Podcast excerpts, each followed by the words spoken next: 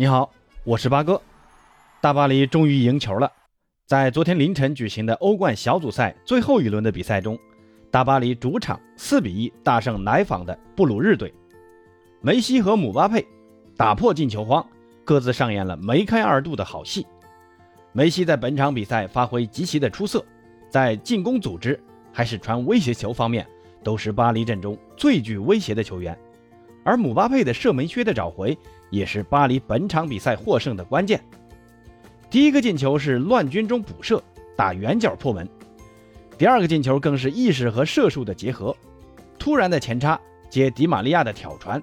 不停球，连球门都不看，直接脚弓射门，姿势优美，力道十足，打得非常精彩。而梅西的第一个进球更是姆巴佩的助攻，在中路左侧的突然启动。人球分过，再利用速度追上皮球，再来一个大脚兜传给右侧的梅西，这视野是非常的宽广啊，传球的精度也非常的高。啊，当然了，梅西的停球也是非常的精妙，先是带了两步，再横向内切进入传统的梅西走廊，接下来的远射破门那就是基本操作了。巴黎在内马尔受伤无法出战的情况下，正是姆巴佩和梅西的团结协作。带领大巴黎走向胜利。不过我这里想说啊，梅西虽然也进了两个球，第一个球确实进的也很漂亮，很多人也在高喊金球奖梅西要回来了。但我还是认为，虽然梅西很强，但姆巴佩才是这支巴黎的核心。我们先来看看梅西的第一个进球，当时姆巴佩人球分过之后，在左路其实有很大一片开阔地的，以姆巴佩的速度跑起来。这球有很大的可能形成单刀的，但两球在手的姆巴佩选择大范围转移给右路的梅西。那再看梅西的第二个球，这个点球呢是梅西创造的，但巴黎的点球罚球首选是姆巴佩。不过姆巴佩选择了放弃帽子戏法的机会，把这个点球让给了梅西来罚。这就是姆巴佩成人之美的格局啊！赛后采访，姆巴佩也说了，把点球让给梅西来罚。就是让梅西恢复自信的。那虽然这话听起来有点奇怪啊，一个二十三岁的球员把点球让给三十四岁的球王，让他恢复信心，是不是听起来有点怪怪的？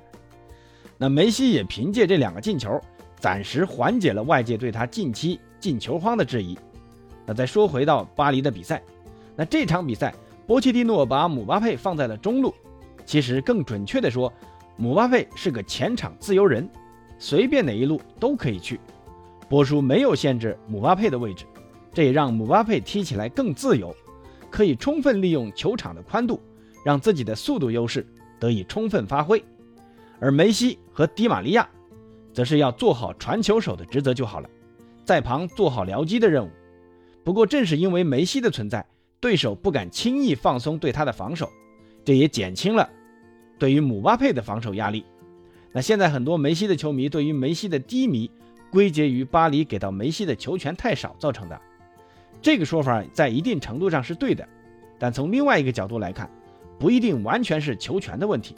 这也跟主教练的战术安排有关。梅西如今的定位就是一个角色球员，不是核心，做好本职工作，传传球，偶尔战术需要拉到中路突一突，或者打反击的时候能做好接应过渡。这就是波叔在巴黎阵中给梅西的定位，而姆巴佩由于有速度和射术优势，再加上年轻又有技术，还要面临的续约合同的问题，那自然而然就放在了进攻核心的位置上。所以你看前几场姆巴佩的状态不稳，导致多次单刀不进，那这也间接导致了巴黎的两连平。其实很多球梅西都传到了脚下啊，但姆巴佩没打进去，这不能让梅西来背锅啊。而且巴黎现在场上球员似乎不太愿意把球传给梅西的脚下，更愿意要么自己带一把，要么回传，要么给姆巴佩。梅西习惯的撞墙式配合在巴黎是很难见到，所以你会看到梅西跑起来把球传给队友之后，自己再迅速跑位，希望队友一脚传球再接应。可是队友接到球以后，要么是没有意识到梅西的想法，要么就回传给别人，这就让梅西在配合中很难受了啊。